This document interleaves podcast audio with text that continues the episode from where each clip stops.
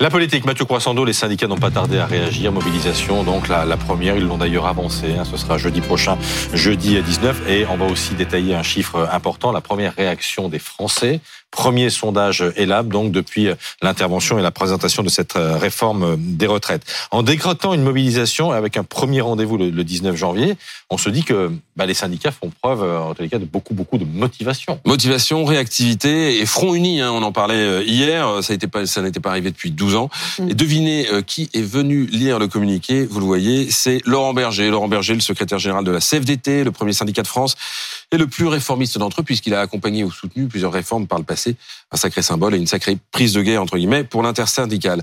Première manifestation, donc, je dis euh, première parce que l'objectif, c'est une mobilisation dans la durée.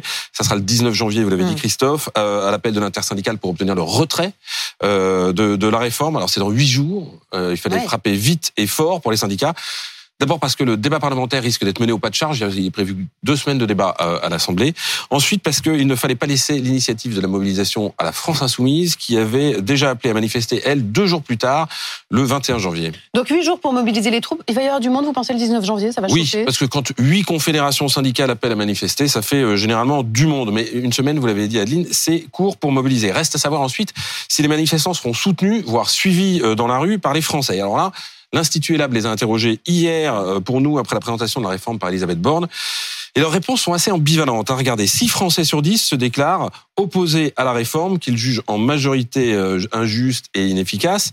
Mais, mais, mais, plus de 7 Français sur 10 pensent qu'au final, la réforme sera quand même adoptée. Du coup, en gros, la question, c'est de savoir si c'est la colère ou la résignation qui va l'emporter. Et à votre avis?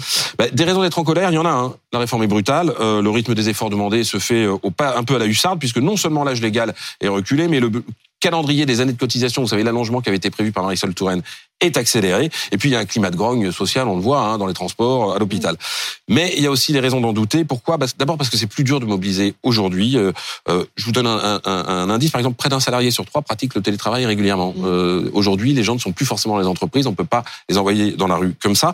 Ensuite, parce que faire grève, ça coûte et en ah période de crise du pouvoir d'achat. un jeudi, c'est pas un samedi ou un dimanche. L'impact peut faire mal sur la feuille de paie. Enfin, si pour se mobiliser, il faut être en colère, pour que ça dure, il faut avoir l'espoir de pouvoir obtenir le retrait, changer la donne.